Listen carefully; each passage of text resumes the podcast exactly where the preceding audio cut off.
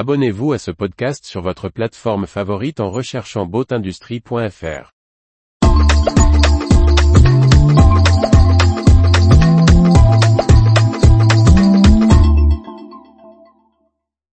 Le Havre nautique, offrir aux plaisanciers havrais ce qui manquait.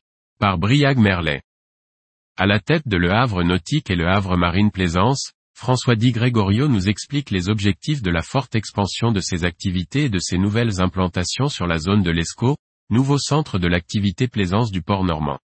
Bien installé dans le paysage nautique havrais, la concession Le Havre Nautique a déménagé au début de l'année 2023 dans la nouvelle zone de l'Escaut. Son dirigeant François Di Gregorio rapporte, nous avons dû quitter notre emplacement à côté de la cale de mise à l'eau au centre-ville pour la zone de l'Escaut où se concentrent maintenant les entreprises du nautisme. Notre ancien emplacement était parfait en termes de visibilité, mais n'avait pas d'atelier et était impraticable l'été.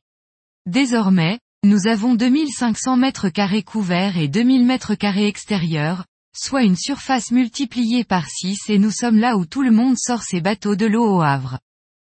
Avec cette surface importante, l'entrepreneur a aussi fait le choix d'élargir son offre aux plaisanciers, et au-delà.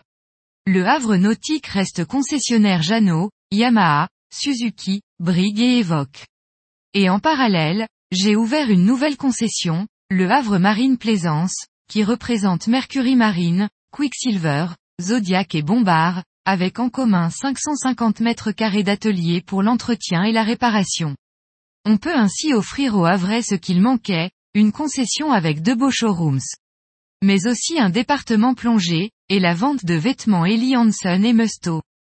Du côté de l'accastillage, l'éloignement du port pouvant poser problème pour la vente de dépannage quotidien du plaisancier, le Havre Nautique va dupliquer ses points de vente, comme l'explique François Di Gregorio, il y aura un corner à castillage sur le chantier de l'Escaut pour le plaisancier en carénage sur le terre-plein et un bâtiment est en cours d'aménagement à la sortie du port pour le magasin U-Ship principal. Les deux concessions emploient aujourd'hui 9 personnes. Pour la croissance de l'activité, c'est désormais sur le dynamisme de la zone que compte le chef d'entreprise. Avec les pouvoirs publics, il faut tout faire pour faire connaître la zone et la développer. Il y a un deuxième plan ESCO en cours.